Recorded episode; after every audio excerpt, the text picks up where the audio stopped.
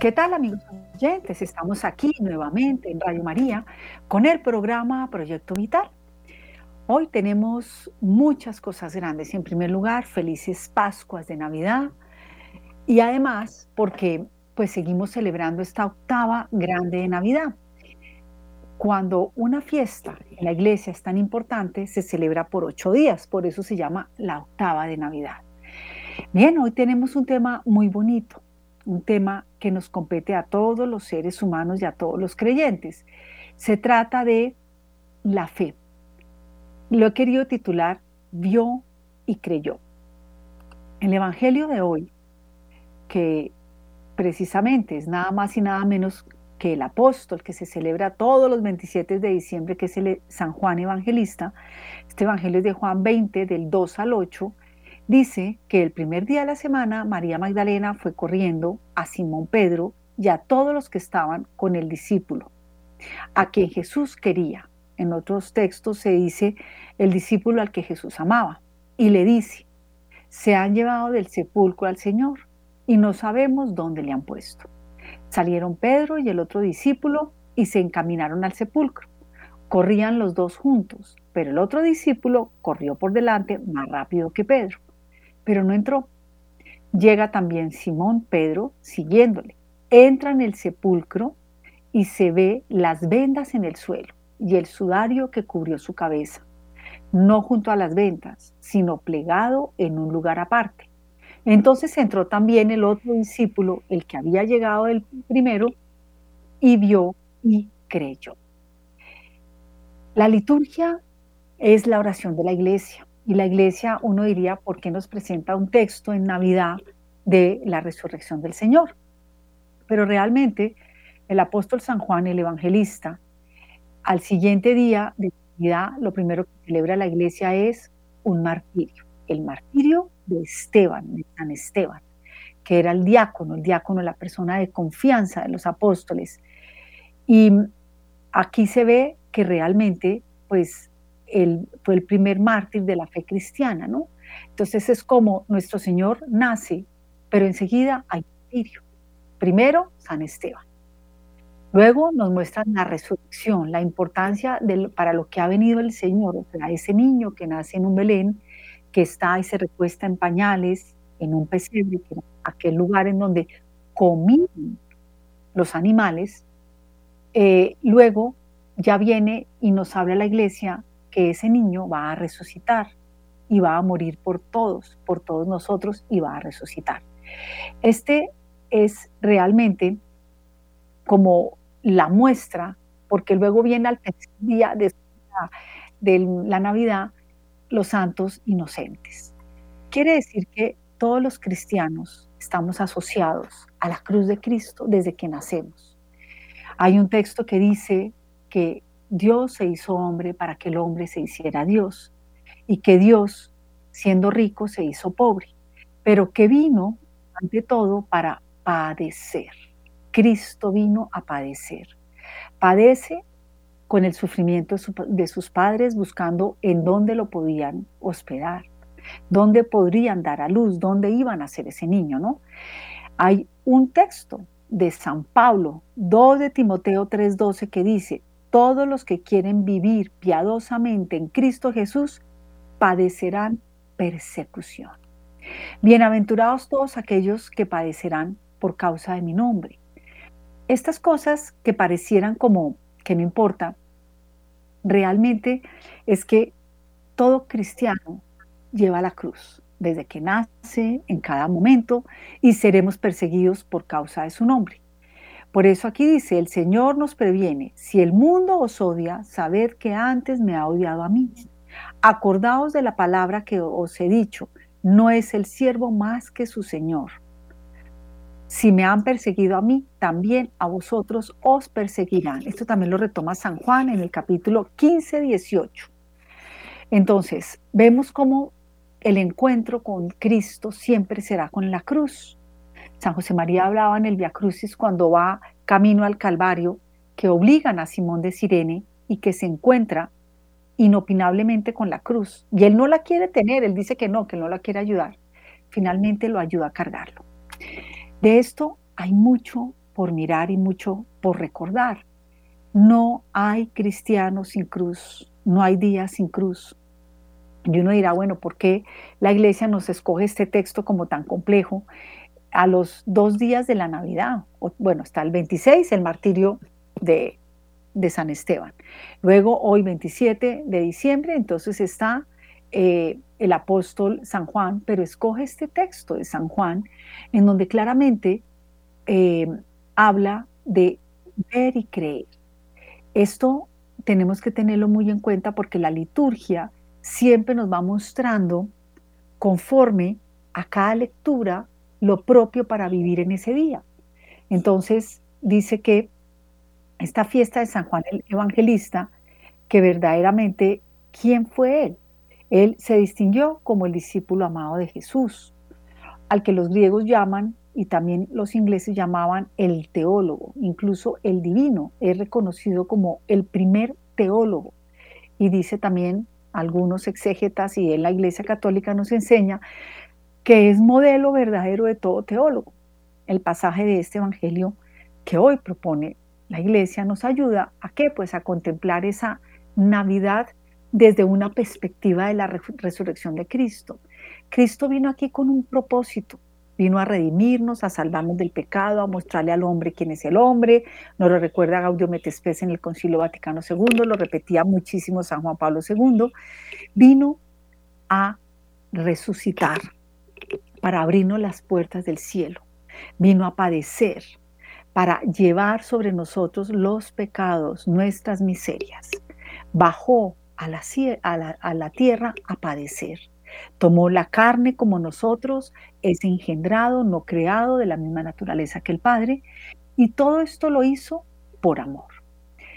Hoy que se celebra este gran apóstol, el evangelista, también que ha sido el modelo de todos los teólogos, también nos dice y nos muestra algo que el mismo apóstol dijo, ¿no? Porque él vio y creyó. Antes de verlo, resucitado, entró y vio los lienzos botados en el piso. Él no entró, perdón, yo me estoy refiriendo mal. Él esperó a que la cabeza de la iglesia, que era Pedro, y el mayor, entrara de primeras. Como buen joven fue más rápido, más ágil, llegó de primeras, pero no entró. Entra San Pedro y cuando entra, ¿qué ve Pedro? Dice que llega también Simón Pedro siguiéndole, entra en el sepulcro y ve las vendas en el suelo. Esto es, ya se dieron cuenta pues que no tenía la mortaja y que lo que les había dicho María Magdalena de que había resucitado era cierto. Es una confirmación en la fe. Nosotros también tenemos muchas confirmaciones en la fe. De hecho, todos los milagros que acontecen, que suceden cuando beatifican una santa, un santo de la Iglesia Católica, cuando canonizan un santo o una santa, pues vemos unos milagros portentosos a través de su intercesión, hechos por Jesús, hecho por Dios, el único que hace milagros es Dios, pero podemos pedir la intercesión a los santos y a las santas. Entonces, miramos cómo que llega, cuando llega Simón, están las vendas en el suelo. Pero dice que el sudario no estaba, que estaba en un lugar aparte, plegado. Entonces entró también el otro discípulo, el que había llegado de primeras al sepulcro, vio y creyó. Esto es lo que nos invita nuestro Señor, ¿no? Quiero hacer una acotación que en alguna oportunidad él lo entendí así y lo voy a tratar de explicar de la mejor forma, y es que cuando un un eh, judío dejaba algo doblado, quiere decir que va a volver. Entonces ahí están muchas señales. Los evangelistas recogen lo que ven, pero el Espíritu Santo nos permite ir más allá en lo que está implícito en el texto bíblico. Por eso es tan importante la verdadera interpretación de un magisterio de la iglesia Antiguamente eran los sacerdotes judíos, los hasta hasta el Cenedín también, que eran los que hacían las verdaderas interpretaciones de los textos de la Sagrada Escritura. Se escribieron muchos más textos y por qué reconocían unos como canónicos y otros no. En esta interpretación que la hace también el Espíritu Santo, que es el que santifica, es cuando se dice en el texto de San Juan, en el capítulo 20, del 2 al 8, que dice, junto a las vendas, dice, ah, entra en el sepulcro y ve las vendas en el suelo. Y el sudario que cubrió su cabeza, no junto a las vendas, sino plegado en un lugar aparte. Ese sudario siempre se usaba amortajar. En primer lugar, pues se embalsamaban los cuerpos, se les echaban también perfumes, se le ponía un sudario que era como un capuchón en la cabeza. Ese sudario nuestro Señor se lo quita y lo deja doblado, en señal de que va a volver. Y es lo que estamos esperando ahora, la segunda venida, la parucida, y la primera venida de los judíos, que también la están esperando, que llegará triunfante. Entonces, en estos textos hay mucha profundidad, hay muchas enseñanzas y es lo que la iglesia nos quiere traer hoy. Ese niño que está en un pesebre, que también tiene otra enseñanza enormemente grande. ¿Dónde comían? ¿Dónde se ponía el pan de los animales? En el pesebre, en lo que se llamaba pesebre. Ahí lo pone la Virgen como en una cunita y lo envuelve en pañales. Eso lo retoma solamente el evangelista San Lucas. Y vemos cómo Él es el pan Luego se entrega como el pan. El que coma mi carne y beba mi sangre habita en mí y yo en él. Es, ¿qué significa la palabra Belén, Bethelem? Es casa del pan, donde nuestro Señor se entrega como pan, en alimento. Desde ahí está la Eucaristía. Desde ahí está este gran misterio enorme del cielo que se encarna, la Eucaristía. Nosotros tenemos que hilar con los santos, porque quiero traer hoy a colación unas palabras muy bonitas de Santa Teresita del Niño Jesús que dice, el cielo viene aquí, el cielo, oh misterio soberano, se nos oculta en el humilde pan, porque el cielo es Jesús, que íntegro y vivo cada día nos viene a visitar. Está escrito en poemas, en poesías 40 de la de la, del Monte Carmelo, la estrofa número 2. Jesús vio, vivió y realmente viene cada día aquí a visitarte. Dios mío, viene a tu casa a que le acojas en tu corazón. Teresita hoy nos invita a vivir ya aquí el cielo cuando te unes a Jesús cada vez que comulgas, porque el cielo es Jesús. Prepara tu corazón y acoge a este Dios que por amor a ti viene oculto en un humilde pan. A ver, es que todo se entrelaza, ¿no? O sea, es un niño que nace en la casa del pan, una ciudad que mejor dicho no merecía nada, en la sencillez más grande, que solamente le reconocen los humildes, como los pastores, como los reyes magos, como los primeros que lo acogieron, que fue la Virgen María, San José, por supuesto que San Joaquín y Santa Ana, vemos cómo lo acoge Santa Isabel, el mismo Zacarías, cómo la gente sencilla y que luego ya en vida, en su vida pública, nuestro Señor lo vuelve a remarcar. Te doy gracias, Padre, porque has revelado estas cosas no a los sabios y soberbios, sino a los ricos y a los humildes. ¿Cómo nace el Señor? ¿Cómo le muestra al hombre quién es el hombre? Los reyes magos que eran unos ricachones de la época, si se puede llamar así, gente muy acomodada, entiende en esa intuición, eran astrólogos, de una estrella que los va a guiar. No se sabe mucho de la Epifanía, pero se ha escrito mucho acerca de la Epifanía. Y le anuncia a esos reyes magos que vienen de Oriente que van a ser un Mesías.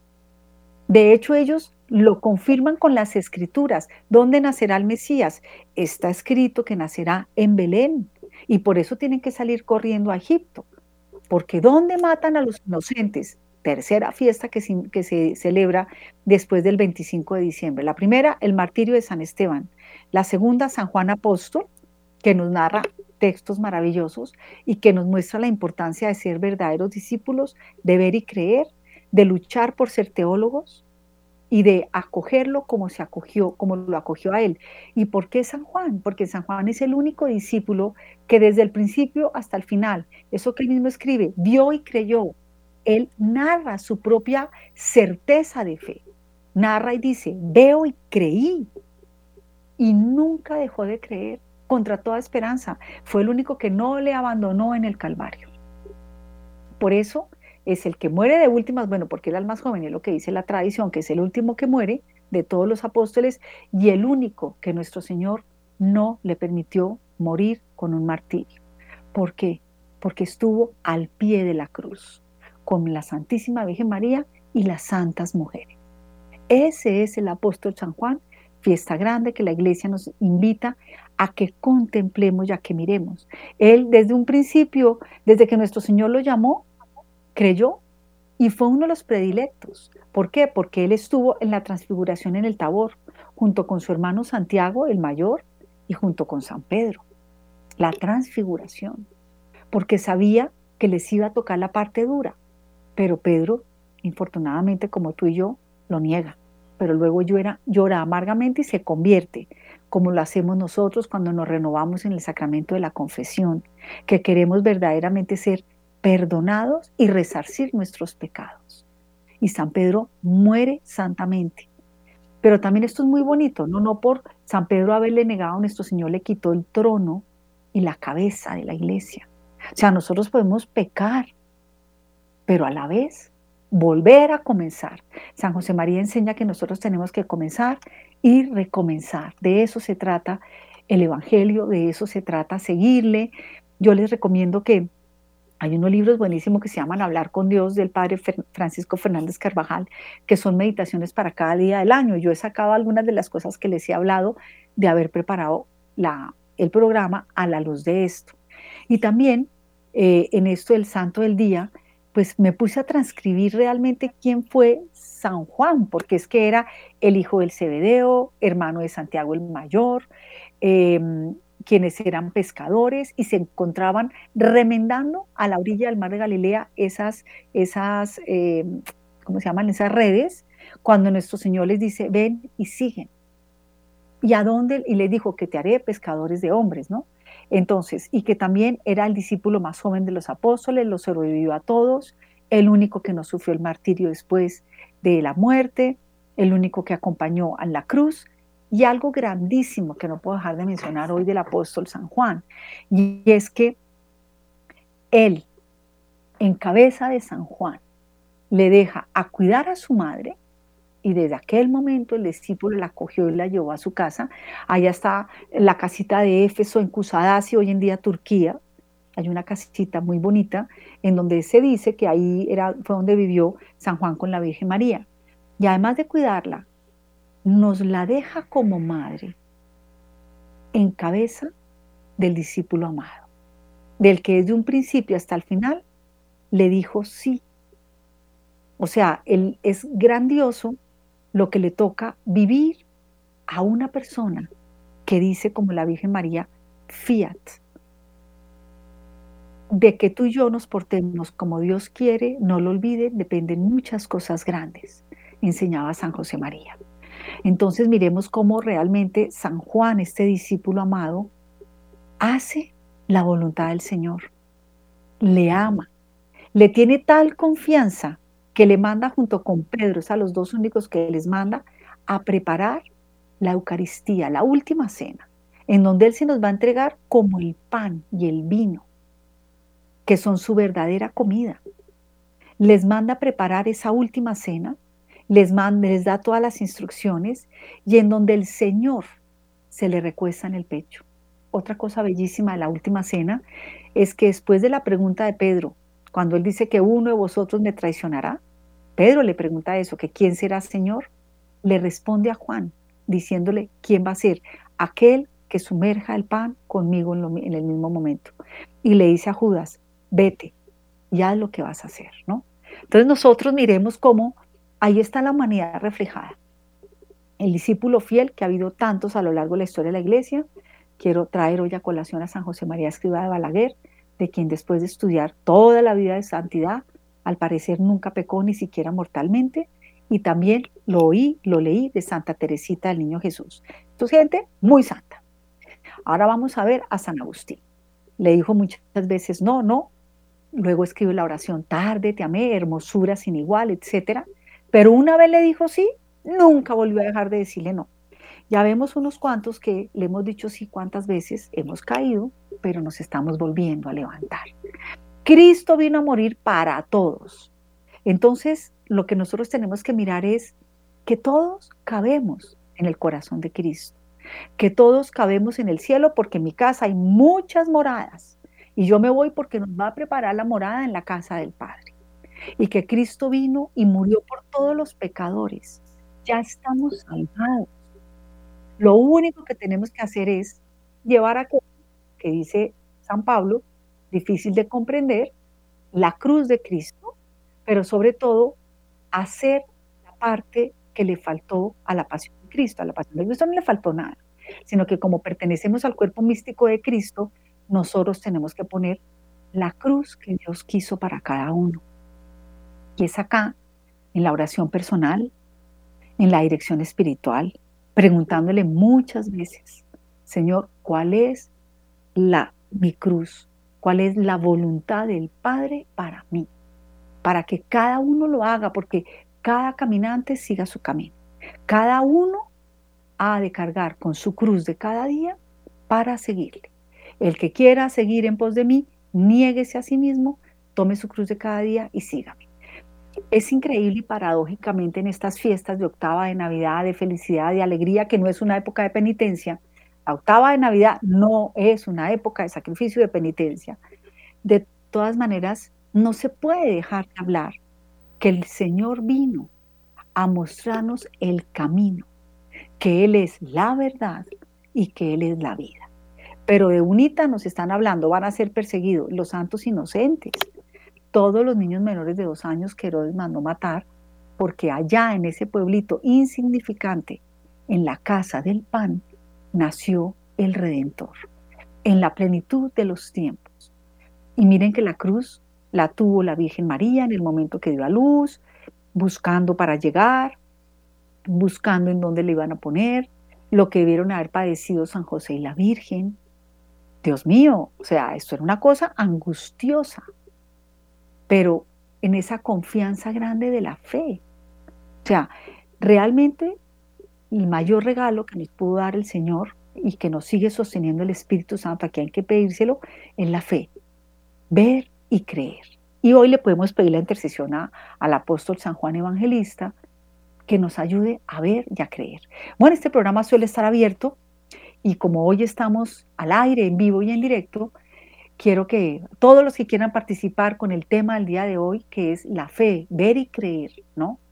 Es también San Juan Evangelista, es mirar esta octava de Navidad que la seguimos contemplando, analizando, mirando, todas las figuras del pesebre, cómo se encuentran hoy en día preparándose ya los Reyes Magos para llegar en la Epifanía, cómo los pastores lo han adorado y lo han alabado, cómo hay una cantidad de figuras bellísimas que parecieran insignificantes, la mula, el buey, la estrella, ¿no? que son seres inertes, algunos seres inertes inmateriales, otros seres vivos que nuestro Señor elige en su gran sabiduría pedagógica, que la grandeza está en las cosas pequeñas, que la grandeza está en lo sencillo, en lo simple, en la profundidad de esas enseñanzas.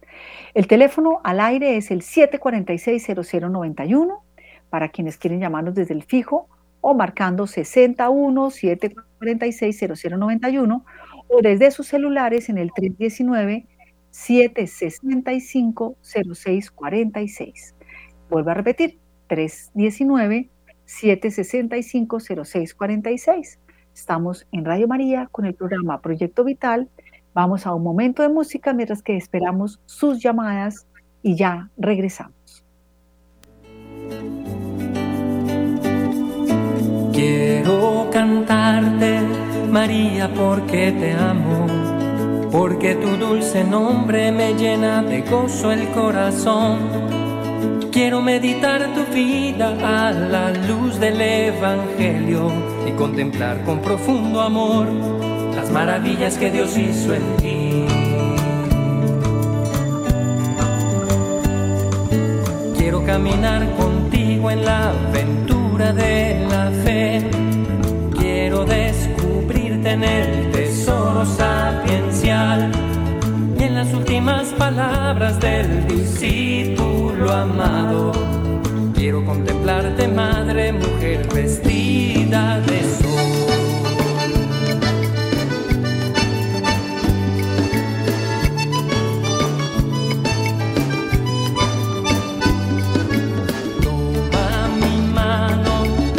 Y llévame a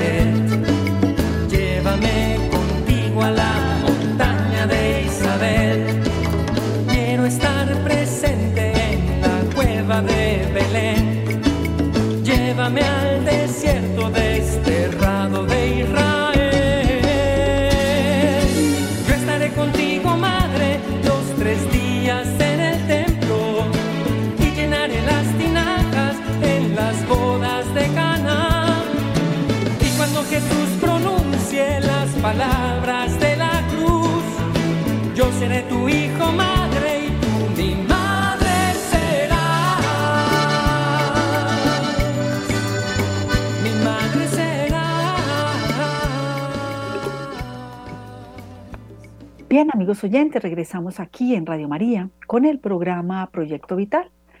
Bueno, el tema del día de hoy es vio y creyó. Nuestro Señor nunca pide cosas imposibles.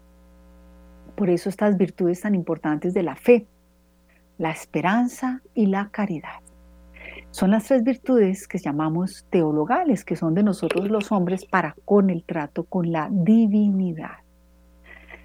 Vio y creyó. Qué cosa tan importante, porque cuando uno ve y cree, la fe es ver lo que no podemos ver muchas veces con los sentidos, cuando está algo implícito, tácito, no tan explícito, no tan evidente. Pero la fe no es un absurdo. La fe no es un absurdo, que es que entonces, eh, no, me tocó creer. No, la fe es totalmente racional. La fe va de la mano con la inteligencia, con la razón. La fe nos la da Dios como un don gratuito, como esta virtud grande, porque pues sin la fe, ¿cómo creer, no? Imposible, no la regala. Pero la fe hay que conservarla, hay que cultivarla, hay que estudiarla. Y por eso nos deja todas las enseñanzas de los apóstoles, nos deja también a la vez eh, al magisterio de la iglesia, textos, por supuesto, la Sagrada Escritura, en donde todos estos textos, especialmente, por supuesto, la Sagrada Escritura, es la que tiene como pues todas estas fuentes de la revelación grandiosas. La fe se revela, se revela también particularmente, se revela cuando tú y yo nos sentamos a hacer oración y oímos atentamente lo que el Espíritu Santo quiere decirnos. Entonces, el apóstol San Juan siempre escuchó, vio, creyó. Él era oriundo de Bethsaida, que era en la ciudad de Galilea. Eh, hay un artículo muy bonito en este momento, sé que existe, el Papa Francisco nos lo puso a leer, y es, decía que tenemos que volver a nuestra Galilea, porque en Galilea es donde, por ejemplo, Santiago y Juan encontraron su vocación. Y decía que tenemos que volver a mirar dónde fue esa vocación primera, Evidentemente el de bautismo, pues porque si nos bautizaron muy recién naciditos, pues ahí recibimos el don de la fe. Más sin embargo, ese encuentro personal con esa persona que es Dios, que eso lo enseñaba Benedicto XVI, ¿no? Que la fe es un encuentro personal, es seguir a una persona, que es la persona de Jesucristo, el ungido, el Mesías, en el que la plenitud de los tiempos nació bajo la ley, nacido de mujer, que vino a redimirnos, del que se habló en todo el Antiguo Testamento, del que escribieron los profetas. ¿no? Entonces, eh, este apóstol, San Juan, no era que no creyera. San Juan ya era discípulo del Señor. era el discípulo amado, había sido obediente con todo lo que el Señor le había mandado hacer, pero afirmó su... Y muchas veces es válido pedir Señor que afirme nuestra vida. Me dice Magola que tenemos una llamada. Eh, bueno, Radio María, ¿con quién hablamos?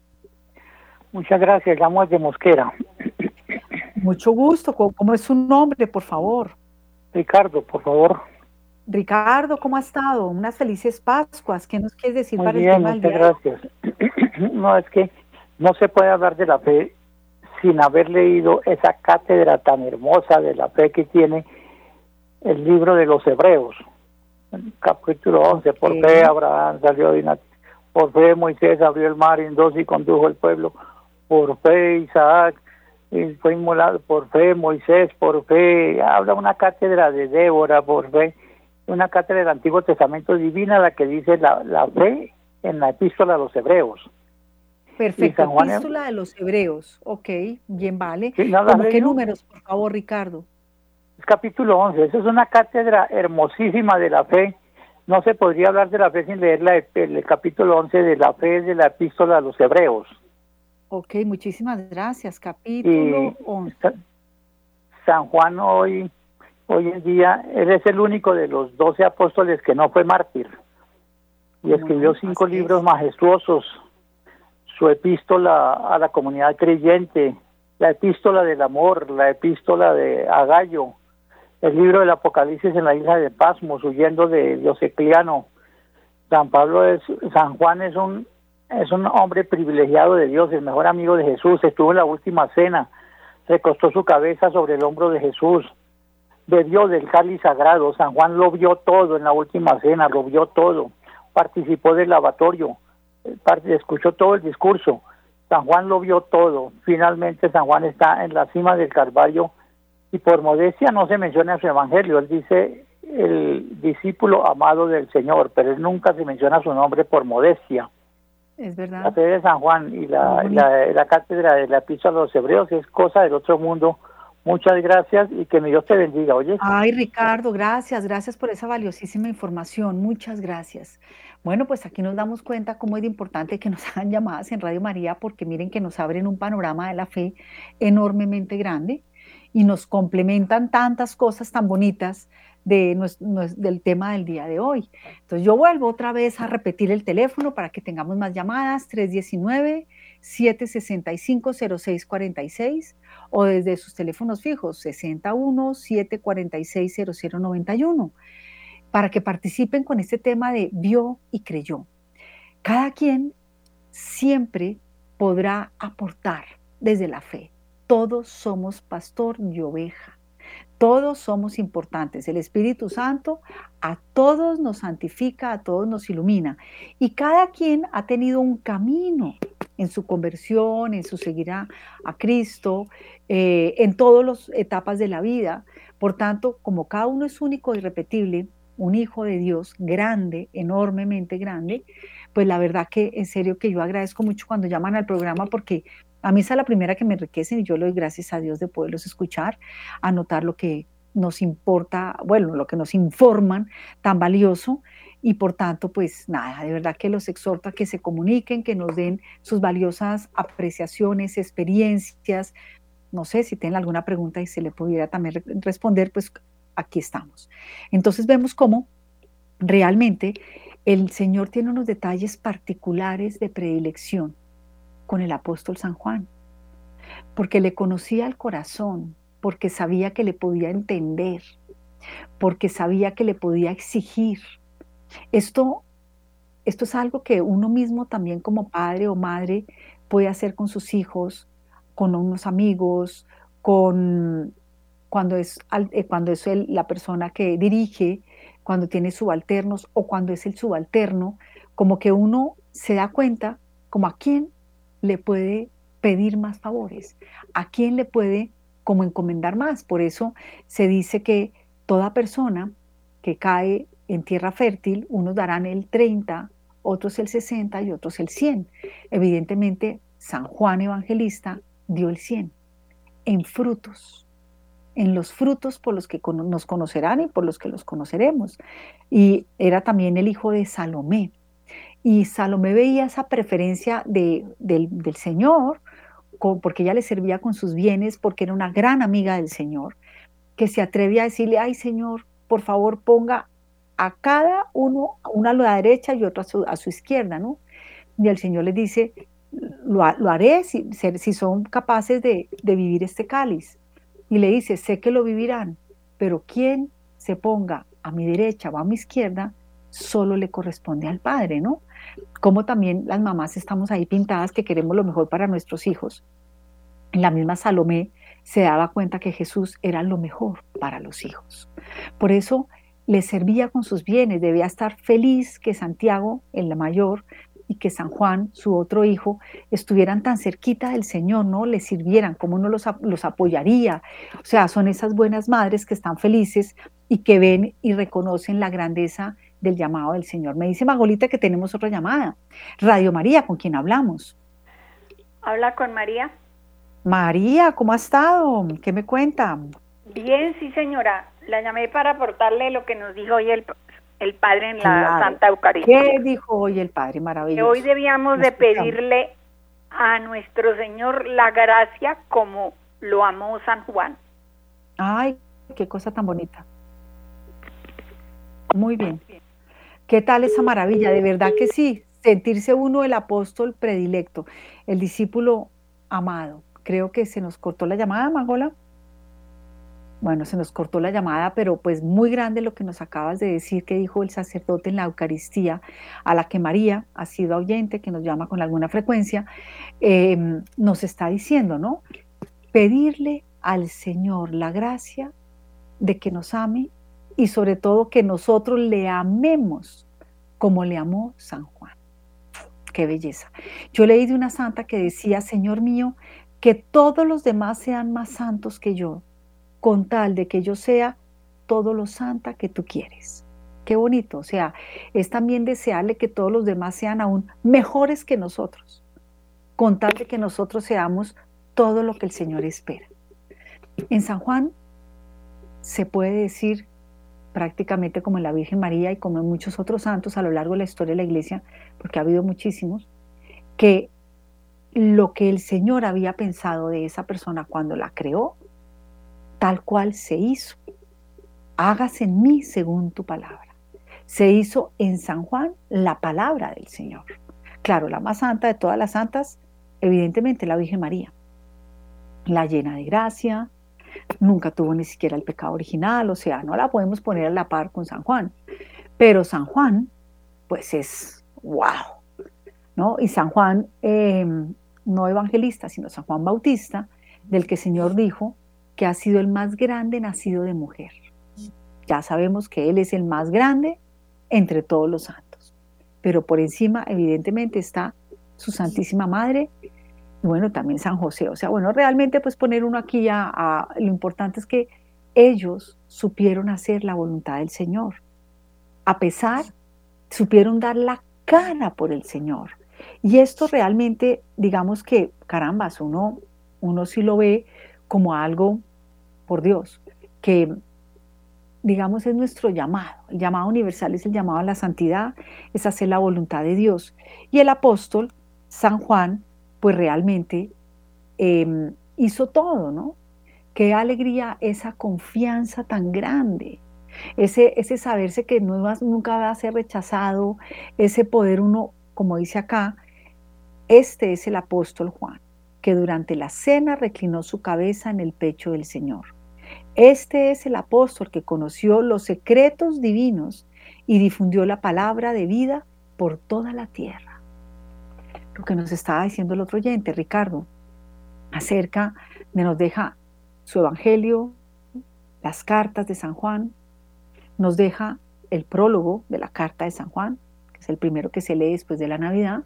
En el principio era la palabra, y la palabra, y Dios estaba con la palabra, y la palabra era Dios, ¿no? Es, es el teólogo por excelencia, el padre de los teólogos, y que además también fue ese apóstol en el que el Señor pudo confiar plenamente, en el que le dijo, sabiendo su corazón, conociendo cómo era, le dejó a su madre al cuidado. Entonces, pues bueno, abrámosle el corazón a la Virgen María. Pidámosle al Señor que también permita que nosotros cuidemos a su madre en nuestro corazón, en nuestra casa. Que su madre siempre sea bienvenida a nuestra casa, como fue bienvenida a la casa del apóstol San Juan.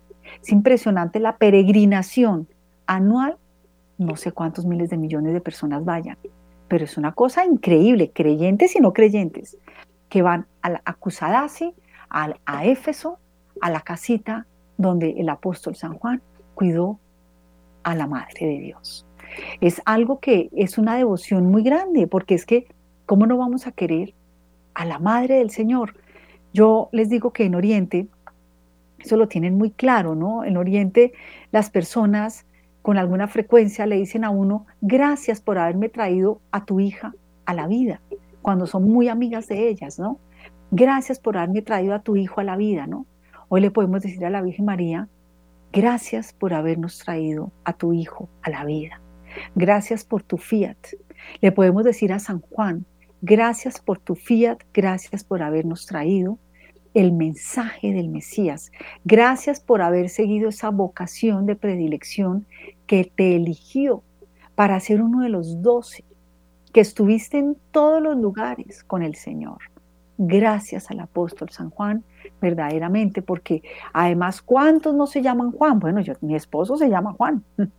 Entonces, verdaderamente es un nombre que a todos nos gusta, que nos sentimos honrados, este apóstol que verdaderamente, que él no le contaría a la Virgen María en la intimidad, fue el último que escribe. Dentro de lo que escribe San Juan debe haber cosas que la Virgen le debió revelar, que estaban y las guardaba en su corazón, que se las reveló a Lucas, que se las reveló a Juan, que las tenemos como cánones sagrados, escritos y inspirados auténticamente por el Espíritu Santo.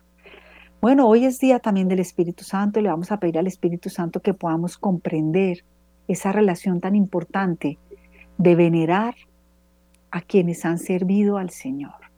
En primer lugar, a su Santísima Madre, a San Juan Apóstol, a San Esteban, a mañana a estos mártires santos inocentes, ¿no? Que mueren por Cristo y a todos los mártires de hoy en día, a todos los que han muerto inocentemente por el Señor, a todos los que han dado su martirio por el Señor, a todos los que hoy se encuentran en la iglesia triunfante celestial porque le han dicho sí al Señor y ya están debidamente purificados. Le damos las gracias aquí a don Camilo Ricaurte, quien gracias a él nos transmite en las redes sociales, a Magola, al Padre Germán, a todos nuestros benefactores porque gracias a ustedes también es posible que salgamos al aire. Magolita, se me volvió a olvidar tu apellido, pero te quiero mucho. Felices Pascuas, gracias Magolita que está aquí firme siempre desde hace muchos años en Radio María. Y bueno, a todos los que quisieron hoy participar, a Ricardo, a María, Gracias por la participación y le vamos a pedir a la Santísima Virgen María que también nos permita acogerla como San Juan en nuestra casita.